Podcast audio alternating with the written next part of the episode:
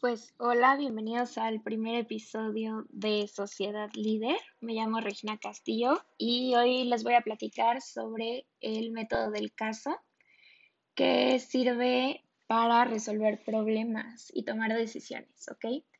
Entonces, lo primero que tenemos que saber es que se inventó en Harvard y pues vamos a necesitar como analizar los casos muy específicamente para sacar de ellos estos puntos.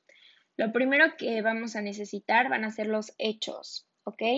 Los hechos necesitan ser duros, objetivos y no pueden ser opiniones. Después necesitamos los problemas, ¿no? Todos los problemas que podamos encontrar en ese caso. Después vamos a ir anotando las diferentes soluciones que son posibles, todas las que salgan a los diferentes problemas y al final tomaremos una solución y esa va a ser nuestra solución final. Entonces vamos a empezar.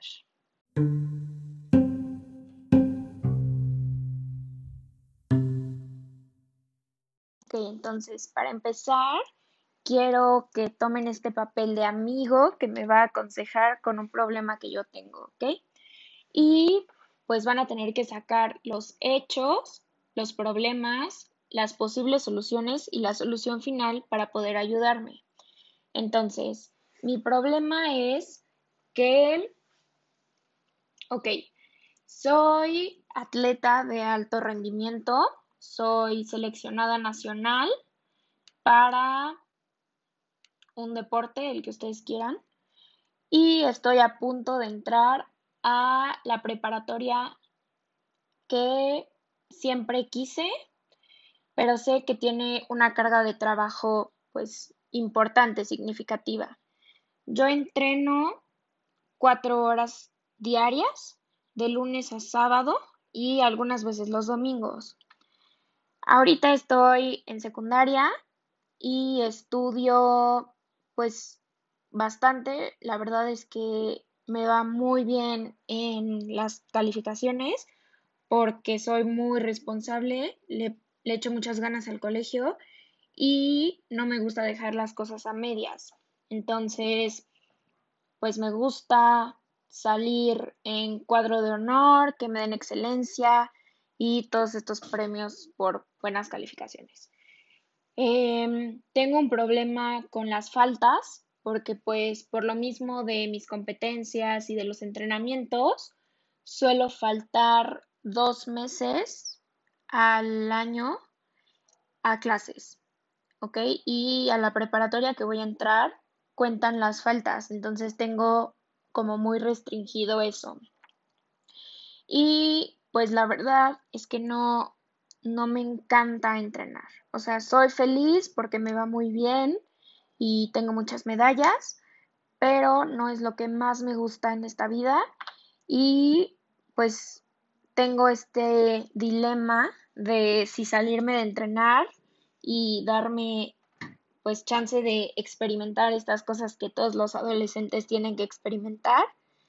Em, y pues enfocarme en el colegio y en hacer amigos o seguir entrenando, pero no al mismo nivel, quedarme en el colegio en el que estoy, que es más pequeño, para seguir entrenando y seguir con el mismo nivel que traigo. Em, también es importante mencionar que tengo mucha presión por mi papá, porque pues soy medallista y estoy lista para irme a los Juegos Panamericanos. Entonces, pues ese es mi problema y me gustaría, o sea, que ahora tomen una hoja, escriban todos los hechos que puedan encontrar y escriban también algunos de los problemas que pueden encontrar, ¿va? Entonces, yo les voy a platicar lo que yo encontré en mi caso y ustedes vayan haciendo una lista por ustedes, ¿va?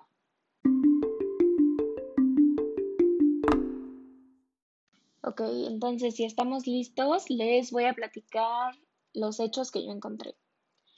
Eh, primero, soy medallista, soy seleccionada nacional, tengo buenas calificaciones, entré al colegio que quería desde que estaba chiquita.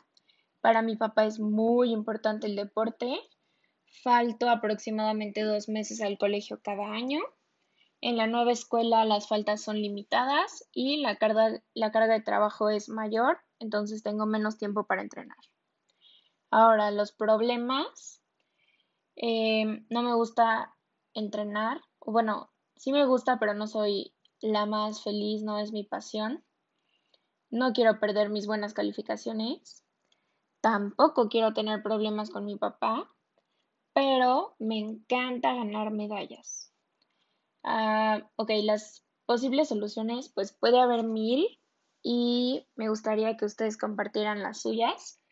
Las que yo encontré fueron hablar con mi papá y explicarle por qué ya no quiero entrenar entrenar menos tiempo y cambiarme al nuevo colegio, entrenar lo mismo y seguir en el mismo colegio, o intentar conseguir más faltas para poder entrenar igual en el nuevo colegio.